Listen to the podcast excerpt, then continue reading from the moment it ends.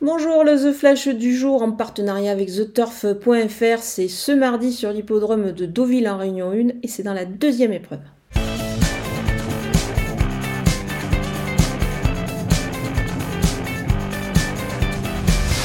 Le numéro 5, Chal euh, Romy a débuté vraiment plaisamment, c'était dans le prix des Marettes, c'est un Méden qui, euh, est assez euh, convoité. ce jour-là, elle, réalisait vraiment une belle performance. Moi, j'ai bien aimé sa tentative, surtout qu'elle était devancée vraiment par une pouliche de grande qualité qui a surclassé le lot, c'est Kelina.